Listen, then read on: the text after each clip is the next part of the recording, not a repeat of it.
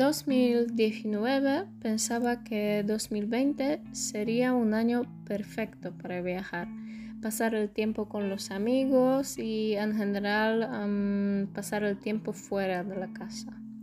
Y la verdad es que 2020 fue uno de los años peores durante toda mi vida, eh, justamente por la culpa de las restricciones de la, pandemia.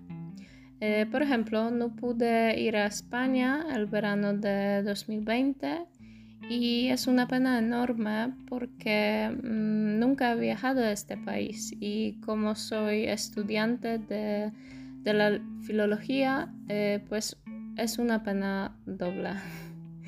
Y, bueno, y eso en cuanto a malas noticias. Mm, y ahora quizá las buenas.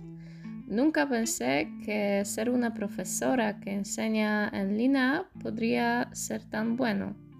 Eh, quizá porque antes no sabía que existen tantos materiales gratuitos Em, que resultan ser muy interesantes em, para los alumnos, como por ejemplo WordWall, las hojas del trabajo interactivas.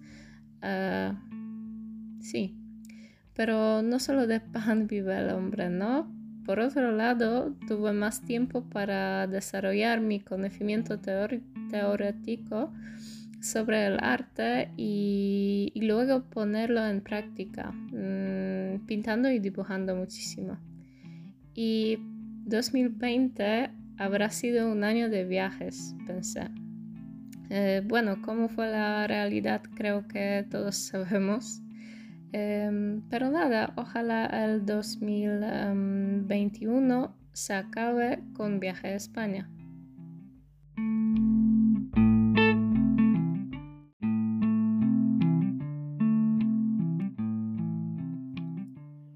En 2019 pensaba que en 2020 aprobaría sin ningún problema todas las asignaturas, pero las clases en línea no fueron de provecho para mí, así que ahora estoy aquí recuperando el año.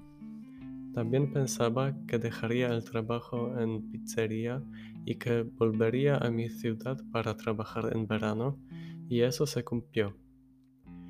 Tenía planes para mi cumpleaños, y recuerdo exactamente el momento de suspensión de las clases porque era una semana antes de mi cumpleaños.